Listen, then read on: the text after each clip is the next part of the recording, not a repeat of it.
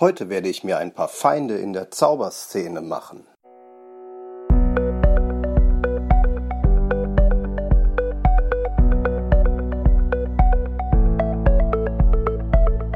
Willst du mehr Erfolg als Zauberkünstler haben? Bessere Shows? Mehr Buchungen? Höhere Gagen? Dann ist der Trickverrat Podcast genau das Richtige für dich. Albin Zinecker und Ingo Brehm von den Zaubertricksern verraten dir hier jede Menge Tipps und Tricks, wie du deine Zauberei erfolgreicher machst. Du findest uns im Internet unter www.trickverrat.de. Hallo und herzlich willkommen zu einer neuen Ausgabe im Trickverrat Podcast. Hier ist der Ingo von den Zaubertricksern und ich möchte heute über ein Thema sprechen, das immer wieder sehr, sehr kontrovers unter Zauberern diskutiert wird und wo immer sehr, sehr viele Emotionen eine Rolle spielen. Es geht, ja, es geht um das Thema Trickverrat, den Namen dieses Podcasts. Ich habe hier gerade das Handbuch der Magie von Jochen Zmeck, mit dem vielleicht ganz viele von euch auch gelernt haben werden, ich natürlich auch. Und in Kapitel 39 findest du die Grundregeln der Magie. Und direkt Regel Nummer 1, erkläre keinen Trick. Meine Aussage für den heutigen Tag, für diese Podcast-Folge ist, das ist falsch. Diese Regel hat sich mehr als nur überholt. Warum ist das so? Dazu muss ich ein kleines bisschen ausholen. Es ist zunächst mal für meinen Geschmack ein Unterschied, ob ich im Rahmen einer Darbietung äh, jeden Trick sofort erkläre, also quasi etwas äh, zeige und kurz danach erkläre oder vielleicht noch im Rahmen meiner Show äh, direkt erkläre, obwohl auch das geht prinzipiell. Aber äh, worauf es ja hinausläuft, ist, ähm, diese Grundregel ist ja eigentlich für den Fall mal gedacht worden, dass du irgendwo einen tollen Trick zeigst, einen tollen Effekt zeigst und danach sagen dann, ey, wie geht das? Erklär mal, mega. Und dann sagst du, ja, pass auf, geht so und so. Weil du ihnen damit ja, dieses letzte Gefühl des Wunderns, des Staunens einfach wegnimmst und äh, ja, du beraubst dein Publikum im Prinzip diesem wunderbaren Gefühl. Denn äh, eine große Problematik, und das ist aus meiner Sicht auch der Grund, warum wir keine Tricks erklären, ist, äh, die dahinterstehende Tricktechnik, also äh, keine Ahnung, ich sag jetzt einfach mal Spiegel oder Falltür oder Fäden, ja, ist ja völlig egal. Äh, das ist das, worauf sich der Laie, der sich mit Zauberei nicht tiefer auseinandersetzt, natürlich konzentriert und äh, auch fokussiert, wenn er sich überlegt, wie geht das. Wenn du ihm also erklärst, dieser Trick funktioniert, weil da ist ein Spiegel, dann ist das für ihn ein, äh, wie einfach, ich habe nur den Spiegel nicht gesehen. Oder wenn er noch ein bisschen, äh, ja, Liebe für die Sache empfinden kann, er sagt, ach, das ist ja toll, dass äh, es da ein optisches Prinzip gibt, dass ich aufgrund des Spiegels äh, da nicht sehen kann. Ja, also da kannst du jetzt alles einsetzen, was du möchtest. Jede beliebige Tricktechnik, Daumenspitze, was weiß ich, völlig egal. Ähm, die Tatsache ist aber auch, oder es ist einfach ein Fakt, dass natürlich, das wisst ihr selber alle am besten, äh, es nicht nur allein auf die Tricktechnik ankommt. Jetzt kommt bitte nicht mit dem Gedanken, ja genau, es kommt immer auf die Präsentation an, nicht auf den Trick. Ähm, das ist so nicht ganz richtig. Ein guter Trick und eine gute Tricktechnik ist essentiell wichtig für ein äh, gutes Gesamterlebnis. Es ist nicht allein die Präsentation, aber es ist halt ganz viel anderes, was noch hinzukommt. Bleiben wir mal bei diesem Spiegel. Ja, dieser Spiegel muss natürlich auch richtig in einem Requisit verbaut sein, damit ähm, das überhaupt funktioniert. Das Innenleben, sag ich mal, muss gut eingebaut sein. Bei einer Großillusion müssen die äh, Kanten des Spiegels vernünftig getarnt werden, damit man die eben nicht sieht. Also die Schwachstellen der Tricktechnik müssen entsprechend bearbeitet sein. Äh, das Licht muss stimmen, es darf kein direktes Licht auf den Spiegel fallen. Und all das kannst du dir natürlich jetzt auch für jede andere Tricktechnik, sei es eine Palmage oder was weiß ich, überlegen, wo noch tausend andere Dinge hinzukommen, die dafür zu führen, dass diese diese Technik, dieses Geheimnis, das dafür sorgt, dass der Trick funktioniert, überhaupt am Ende zu einer, ja, zu einer Täuschung, zu einer Illusion werden. Ne? Weil allein die Tatsache, dass ich eine Münze oder eine Karte in meiner Hand verberge, ist noch mal kein Trick. Ja, der, der, der, der Trick, also die, die, die Illusion kommt dadurch zustande, dass ich mich so verhalte, äh, dass erstens keiner sieht, wie ich es aufnehme, zweitens keiner sieht, wie ich es in der Hand habe, äh, drittens auch keiner sieht, wie ich es dann da, wo es hin soll, ablege. Ja, also jetzt bei einer Wanderung zum Beispiel, Karte in Brieftasche oder sowas. Ähm, es ist also viel, viel, viel komplexer. Und ich habe, ich weiß gar nicht mehr, in der Magie gab es mal, also in der Fachzeitschrift des Magischen Zirkels, da gab es auch mal so eine Pro- und Contra-Trickverrat-Geschichte. Also eine, eine, Serie oder sowas oder ein, oder, ein, oder ein Feature, ich weiß es nicht mehr genau. Auf jeden Fall hat da, ich meine, es war Helge Thun. Ich bin mir nicht mehr ganz sicher. Wenn es jemand anderes war, äh, dann bitte äh, ich das zu entschuldigen. Ich habe jetzt keine Zeit mehr gehabt, das nachzuschlagen, weil es jetzt auch eine recht spontane Aufnahme ist. Aber ich glaube, es ist Helge Thun gewesen, der gesagt hat, ich persönlich hätte überhaupt kein Problem damit, alle Tricks zu verraten, wenn man mir die Zeit geben würde, äh, die Tricks auch bis ins letzte Detail zu erklären. Also alles zu erklären, was überhaupt dazu führt, dass die Illusion und das Staunen zustande kommt. Und eben nicht zu sagen, da ist ein Spiegel oder ich habe die Karte heimlich in der Hand verborgen. Und das finde ich trifft es im Kern sehr gut. Denn äh, wenn man bereit wäre, diese äh, Komplexität auch weiterzugeben und der, der, derjenige, der wissen will, worum es geht, auch bereit wäre, diese Komplexität anzunehmen und aufzunehmen, dann würde er unsere Kunst, unsere Zauberkunst auch wesentlich höher schätzen. Denn äh, der Trick gehört für meinen Geschmack definitiv mit zur Kunst. Es ist nicht nur die Präsentation, sondern es ist eben genau auch die Tricktechnik, die Genialität dahinter, also äh, nehmen wir mal die äh, so, so diese Top-Trick-Erfinder äh, wie Jim Steinmeier, ja? also der Name schlechthin im Bereich der Großillusionen. Er hat aber auch sehr, sehr viele Sachen für äh, Stand-Upper erfunden. Und äh, ja, der, der Mann ist einfach grandios und das ist für mich auch Kunst, ja? wie er äh, sich da wirklich bis ins kleinste Detail damit beschäftigt, eine perfekte Täuschung zu erlangen. So, ähm, also, das, das Gesamtgefüge ist hochkomplex und das zu erklären ist laut Helge Thun eigentlich gar kein Problem. Also wie gesagt, ich hoffe, es war Helge Thun. Auf jeden Fall sehe ich das ganz genauso. Nur da müsste ich mir halt für jedes Kunststück zwei bis drei Stunden Zeit nehmen, wenn mir jetzt sagen würde, erklär doch mal, wie das geht. Und diese Zeit nimmt sich halt keiner. So, ähm, ein weiteres Beispiel, warum Trickverrat vielleicht gar nicht so schlimm ist, äh, das ist, sind die äh, beiden Zauberkünstler Penn and Teller aus äh, den USA. Sie haben eine regelmäßige Show im Rio Hotel in Las Vegas. Ich denke mal, den meisten von euch werden sie ein Begriff sein. Wenn es dir persönlich jetzt kein Begriff ist, wer Penn und Teller ist, dann äh, google das mal. Die haben auch eine tolle TV-Serie im Moment, äh, Fool Us. Da geht es ähm, ja, im Prinzip ist die, die Story, die dahinter steht, auch so ein bisschen äh, auf den Trick fokussiert, nämlich äh, da kommen Zauberer hin, die führen was vor und es ist das Ziel, Penn und Teller zu täuschen. Ja? Und Penn und Teller äh, werden dann nachher gefragt, weißt du, wie das geht? Und die erklären das dann sehr verklausuliert, wenn sie wissen, wie es geht, so dass es keiner versteht, aber der Zauberer schon. Allein das ist sehr, sehr cool, dazu zu hören.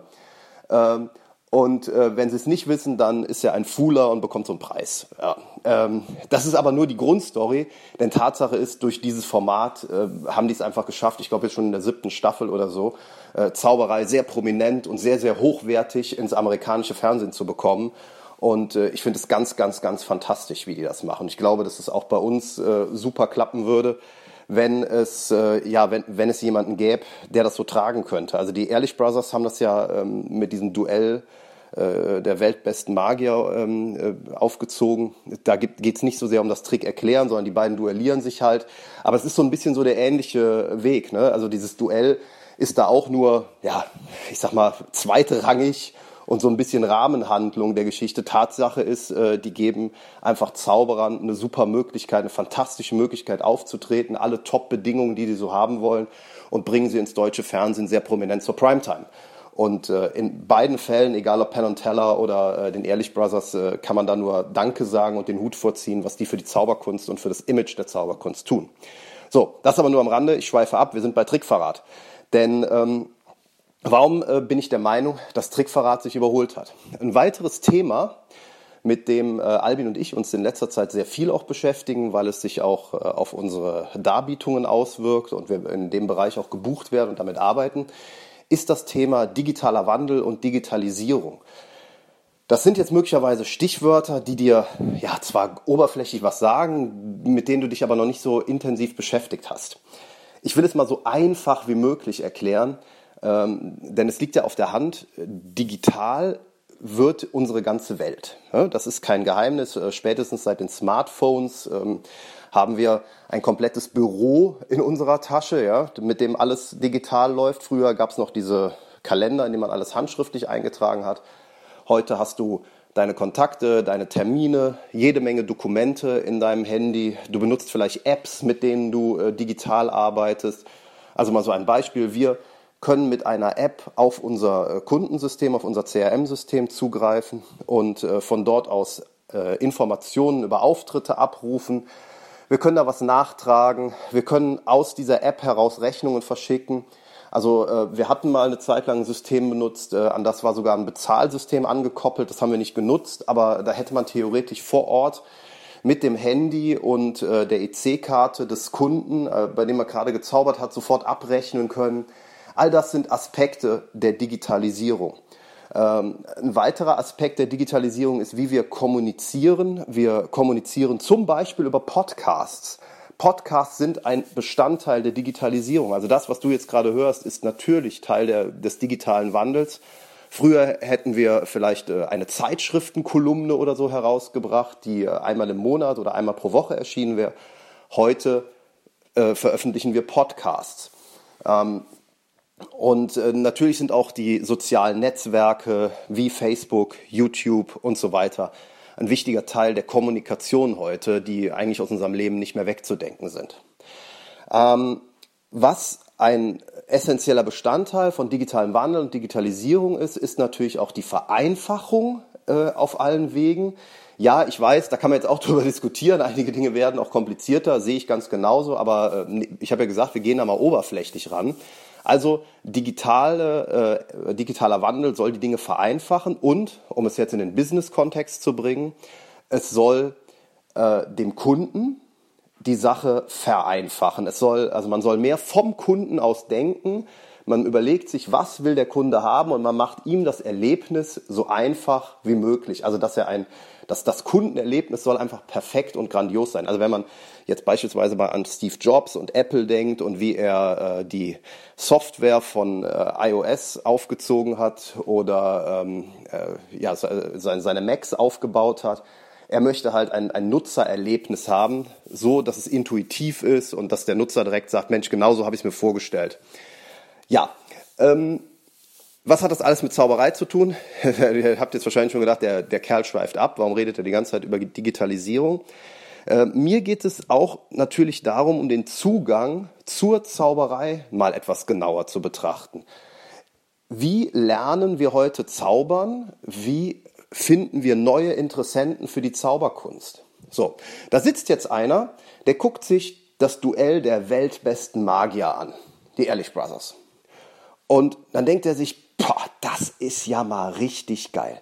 Das würde ich auch gern können. Also so ähnlich ist mir das übrigens auch gegangen. Mir hat halt live einer was gezeigt, nicht im Fernsehen, aber ist ja denkbar. So, der sitzt also jetzt abends, samstags abends vom Fernseher, sieht die Ehrlich Brothers und sieht dann da, äh, sagen wir mal Shin Lim, der dort war, und sagt, boah, wie cool ist das? Und ich will auch eine Karte verwandeln können. Also eine Karte in eine andere Karte verwandeln können. Weil das will ich lernen. Was macht der? Ja, der greift zu seinem Tablet, zu seinem PC, zu seinem Handy und wird wahrscheinlich googeln, Zaubertrick, Karte verwandeln oder so. Und was wird er bekommen? Der wird wahrscheinlich einen YouTube-Link bekommen, vielleicht bekommt er einen Link auf einen Zauberartikelhändler, aber irgendwie so.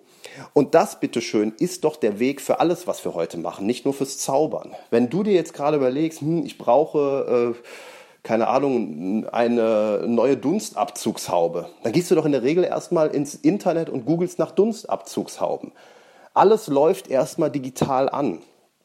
Und davor können wir uns nicht verstecken. Jetzt gibt es, das wisst ihr auch alle äh, besser als ich, im Internet natürlich jede Menge YouTuber und davon auch durchaus einige nicht unerkleckliche Anzahl, gerade im amerikanischen Raum, inzwischen aber auch im deutschen, die erklären Tricks. Und zwar einen nach dem anderen. Und ich habe mir mal ein paar von denen angeguckt. Da sind ein paar dabei, die sind ganz okay. Der Großteil ist unfassbar schlecht. Er ist wirklich unfassbar schlecht, weil äh, die Leute haben selber keine Ahnung davon, wovon sie sprechen. Und die Art und Weise, wie die Tricks erklärt werden, die sind eben auf dieses, es ist ein Spiegel, fokussiert. Und die ganzen Details, die wichtig sind, die fehlen. Und deshalb sind diese YouTube-Videos kacke. Denn derjenige, der jetzt da gesessen hat und Shin Lim gesehen hat und der trifft vielleicht auf so ein Scheiß-Video, der wird das dann sehen, wird es dann versuchen nachzumachen, zeigt es vielleicht seiner Freundin oder seinem Kumpel oder so, der sagt, das hast du so und so gemacht, und wird es wegtun und sagen, ah, alles Mist, funktioniert nicht. Jetzt stell dir mal bitte Folgendes vor. unser Kandidat, der hier auf der Couch sitzt und Shin Lim gesehen hat, googelt und er trifft auf einen richtig guten YouTube-Kanal. Vielleicht sogar einen YouTube-Kanal, der vom Magischen Zirkel von Deutschland betrieben wird. Und darauf findet er vielleicht nicht direkt seine äh, Karte, die sich verwandelt, aber andere coole Karteneffekte. Und diese äh, Erklärungen sind richtig gut. Die sind detailreich. Da äh, ist alles drin, was rein muss, damit man das auch gut vorführen kann. Da sind vielleicht Tipps zum Üben dabei. Da ist ein bisschen Theorie dabei, äh, Tipps zum Auftreten, äh, weiterführende Tipps zu Büchern, wo man mehr lernen kann. Ne? Also bitte, ich bin ein großer Fan von Büchern nach wie vor. Ich glaube, ich habe mehr Bücher in meinem Schrank stehen als der durchschnittliche Zauberer in Deutschland. Äh, das, da bin ich mir ganz, ganz sicher. Also Dennis Bär schlage ich sicher nicht, aber äh, es, es gibt ja, also meine Bibliothek ist schon recht erklecklich. Also ich bin ein großer Buchfan, deshalb bitte mich jetzt nicht falsch verstehen. Aber stell dir das vor, dieser Neuinteressent, dieser, nennen wir ihn ähm, Tim, der 16-jährige Tim, der gerade noch äh, die Ehrlich Brothers gesehen hat und Shin Lim, kommt jetzt auf diesen richtig cool gemachten YouTube-Kanal. Da sind gute Videos, gute Erklärungen. Da ist vielleicht auch ein sympathischer Typ, der das erklärt, vielleicht sogar in Tims Alter. Ähm, muss aber noch nicht mal zwingend, der muss einfach nur seine Sprache sprechen und ihn da abholen, wo er steht. Und jetzt lernt Tim mit diesen guten Erklärungen. Und über dieses Angebot, das er dort hat, kostenlos und ja, öffentlich und ja, da werden auch gute Tricks verraten. Nicht hier nur einfach ein Gummiband springt vom Zeigefinger auf den Kleinfinger oder so, ja, sondern Gute Sachen werden dort verraten, die man wirklich brauchen kann. Und wenn man den Anleitungen in diesem YouTube-Video folgen äh, wird und vielleicht noch so zwei, drei andere Sachen sich anguckt, die drumherum gehen, dann kann man damit auch hingehen und die Freundin, den Kumpel, die Eltern oder wen auch immer richtig fies täuschen. Vielleicht gibt es da drin auch eine Erklärung, warum man eben nicht unbedingt jeden Trick direkt erklären muss und äh, weitergeben muss und warum das äh, so sinnvoll ist, Zauberkunstgeheimnisse erstmal für sich zu behalten. Aber trotzdem das Angebot ist da und es ist offen und man kann danach googeln und jeder kann es finden und jeder, der möchte, kann es sich angucken. Wäre das schlimm? Wäre das für deine persönliche Praxis schlimm? Die große Angst, die doch viele haben, ist, dass sie irgendwo stehen und äh, zaubern und machen meinetwegen Karte in Brieftasche und dann googelt es einer und er findet ein Video auf Karte in Brieftasche. Wenn in diesem Video, wenn er sich das in 30 Sekunden angucken kann, da, äh, da ist im Grunde genommen nur drin, ja, der versteckt die Karte in seiner Hand, geht damit in die Tasche, steckt die in seine Trickbrieftasche und fertig ist. Ja, dann schadet dir das, weil dann wird er mit seinem Handy um dich herum eine Art Indianertanz aufführen und sagen, ich weiß es, ich weiß es, ich weiß es. Wenn dieses Video Karte in Brieftasche, aber mindestens 15, 20 oder sogar 30 Minuten geht oder vielleicht auch in mehrere Teile aufgeteilt ist und die Komplexität und das Besondere daran richtig herausstellt, dann würde sich das zum einen nicht während deiner Performance angucken können, weil es viel zu lang ist. Und zum anderen wird er einen ganz anderen Respekt bekommen für deine Leistung, deine Kunst und das, was du da geleistet hast. Und er wird sich ganz anders dir gegenüber aufstellen. Er wird nämlich nicht sagen, ich weiß, wie es geht, sondern er wird möglicherweise sagen, ey, ich weiß jetzt, wie es geht, aber holla die Waldfee, das ist ja mal eine geile Sache. So, und zack, seid ihr im Gespräch und vielleicht kannst du so schon wieder neuen Interessenten, kannst du Nachwuchszauberer gewinnen. Wir können uns meines Erachtens nach nicht davor verschließen, dass der digitale Wandel alles, und zwar auch die Zauberkunst, eingefangen hat. Und wenn wir nicht mit der Zeit gehen, dann werden wir mit der Zeit gehen. Ja, hoha, super Spruch. Aber äh, das ist einfach Tatsache. Wir können uns davor nicht verschließen. Und Schweigegelübde, wie sie derzeit noch auch vom magischen Zirkel propagiert werden, halte ich für vollständig überholt. Wer nicht von sich aus weiß, wann er einen Trick erklären kann und darf und sollte und wann er besser seinen Mund hält, der ist in der Zauberkunst an sich falsch. Da brauche ich kein Schweigegelübde, das mir irgendwie äh, von einem magischen Zirkel aufgegeben wird. Vergleichen wir es nochmal mit anderen Bereichen. Es ist heutzutage gang und gäbe, dass man, wenn man irgendwo sich für ein neues Produkt interessiert, erstmal Gratisproben bekommt, dass man sich im Internet extrem informieren kann, äh, sich Videos anschauen kann, Testberichte und so weiter und so fort. Das Einzige, wo das scheinbar nicht gehen soll, ist beim Zaubern. Da soll ich immer die Katze im Sack kaufen. Und bitteschön, so denken die Leute heutzutage nicht mehr. Die wollen wissen, worauf sie sich einlassen. Und es funktioniert. Vorher möglichst viel gratis rauszugeben, um damit Vertrauen zu schaffen für das eigentliche Kernprodukt. Das ist der Weg, wie heute modernes Marketing funktioniert. Und das muss man sich auch in der Zauberei aus meiner Sicht auf die Fahne schreiben. Ein, ein magischer Zirkel, der Nachwuchsarbeit machen will, der muss sich einfach darüber im Klaren sein, dass er nicht sagen kann, hey, kommt her, macht erstmal eine Prüfung und dann verraten wir euch alles. Da tippen die sich an den Kopf. Da sagen die, du hast doch nicht mehr alle magischer Zirkel. Da gehe ich schön bei YouTube vorbei, guck mir umsonst meine sehr schlechten Videos an und dann ist gut.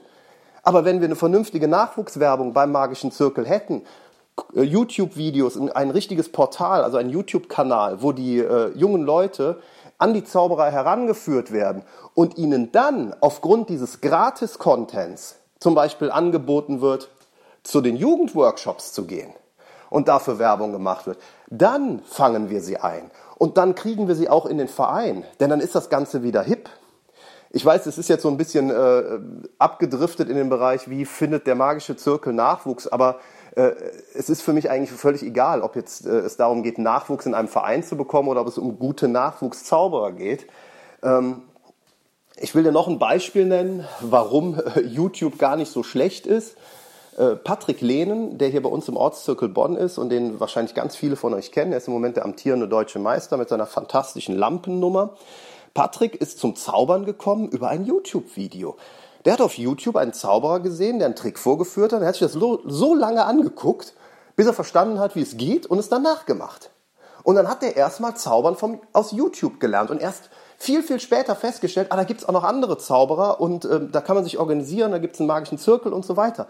Der ist jetzt auch bei uns, aber man muss auch dazu sagen, der ist auch ein ganzes Stück älter als unsere heutige äh, Nachwuchs. Und damals, als er damit angefangen hat, da war das noch nicht ganz so verbreitet und noch nicht ganz so extrem mit der Digitalisierung, wie das heute ist. Oh, aber Patrick ist für mich das beste Beispiel, dass man als ja, von YouTube angefixter Zauberer durchaus zu einem ernstzunehmenden und richtig guten Künstler werden kann. Ja, bitteschön, wenn er als Beispiel nicht herzählt, wer denn sonst? Ja, ähm, ja nochmal, ich glaube, wir haben mit unserem Extremen, wir bewahren unsere Geheimnisse für uns und es darf auf gar keinen Fall raus. Ähm, damit, das ist überholt. Die Zeit hat uns da überrannt und wir müssen da dringend etwas aufholen. Und äh, ich hoffe, dass klar geworden ist, was ich damit meine. Also wie man den Umgang mit den Geheimnissen aus meiner Sicht heutzutage handhaben sollte. Äh, ich bin auf jeden Fall ein Freund davon, die ganze Sache auch auf YouTube öffentlich zu machen, aber eben dann mit einer hohen Qualität und äh, entsprechenden Hinweisen darauf, wie man sich weiterbilden kann, wie man weiterkommt. Wo es also nicht nur darum geht, sein eigenes Ego zu streicheln und zu sagen, hey, ich habe hier was, Leute, guck mal, so geht das und dafür Klicks zu bekommen. Ja, das ist nämlich eben leider die Motivation der schlechten YouTuber. Okay, äh, für mich war es das für heute, glaube ich. Ich glaube, ich habe alles gesagt, was zu sagen ist. Ich wünsche dir jetzt einen wunderschönen Restsonntag, falls du diesen Podcast brav am ersten Tag des Erscheinens hörst. Ansonsten eine schöne Restwoche. Wir steuern langsam auf äh, Episode 100 zu. Ja, es sind nur noch ganz wenige Folgen, da haben wir die 100 voll. Es wird dann eine größere Änderung geben. Das kann ich jetzt schon mal ankündigen. Also es wird sich hier im Trickverrat Podcast einiges ändern. Ähm, was das sein wird, werden wir noch bekannt geben, aber mit Episode 100 werden wir erstmal einen Strich ziehen und ich will jetzt nicht sagen neu anfangen, aber ja, eine, äh, eine komplette Überarbeitung des Podcasts angehen. Ich wünsche dir einen schönen Tag, schöne Woche, was auch immer, hatte ich eben schon gesagt, egal, wiederhole ich mich halt, ist nicht schlimm. Bis dann, tschüss. Und schon sind wir wieder am Ende der heutigen Folge angekommen und wir hoffen sehr, dass es dir gefallen hat.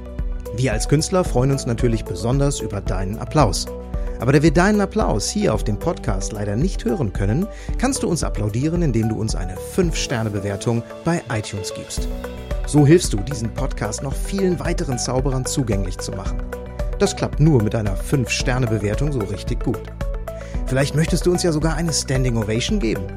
Dann wäre es klasse, wenn du eine Rezension schreibst oder auf unserem Blog oder unserer Facebook-Seite einen Kommentar hinterlässt. Welche Themen interessieren dich? Worüber sollen wir sprechen? Teil uns einfach deine Wünsche mit und mach den Trickverrat-Podcast zu deiner persönlichen Erfolgstrickkiste. Besuch uns im Internet unter www.trickverrat.de. Bis zum nächsten Mal, deine Zaubertrickser.